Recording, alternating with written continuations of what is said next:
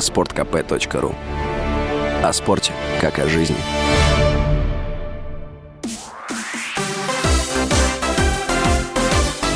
Новости спорта.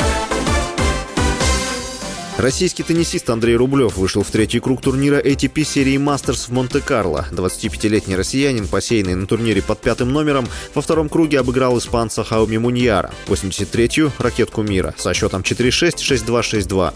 Рублев занимает шестое место в мировом рейтинге. На счету россиянина 12 титулов ATP. На Олимпиаде в Токио он стал олимпийским чемпионом в миксте. Турнир в Монте-Карло завершится 16 апреля. Призовой фонд соревнований составляет больше 5,5 миллиона евро евро. Серия Мастерс уступает по значимости только Большому шлему и итоговому турниру ATP.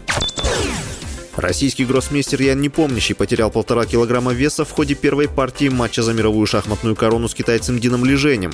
Об этом сообщил тренер россиянина Сергей Кишнев. В воскресенье в стартовой партии соперники сыграли в ничью. В понедельник вторая партия матча за звание 17-го чемпиона мира завершилась победой россиянина. Непомнящий ведет в матче со счетом 1,5-0-5. Форвард ПСЖ из сборной Аргентины Лионель Месси пригласил домой болельщика, который ждал его у жилища в Париже около 10 часов. Поклонник по имени Хуан Полкан рассказал, что узнал район, где проживает игрок, приехал туда и спустя 45 минут нашел нужный дом. С 9 утра фанат ждал игрока. В 12 часов дня к нему присоединился еще один поклонник, который хотел подарить Месси картину. Вечером к болельщикам подошла супруга Месси Антонелла Ракуца, которая пригласила их в дом. Первое, что я увидел, это Месси, стоящий передо мной в шортах и тапочках. Он поздоровался с нами. Это был удивительный момент, рассказал болельщик.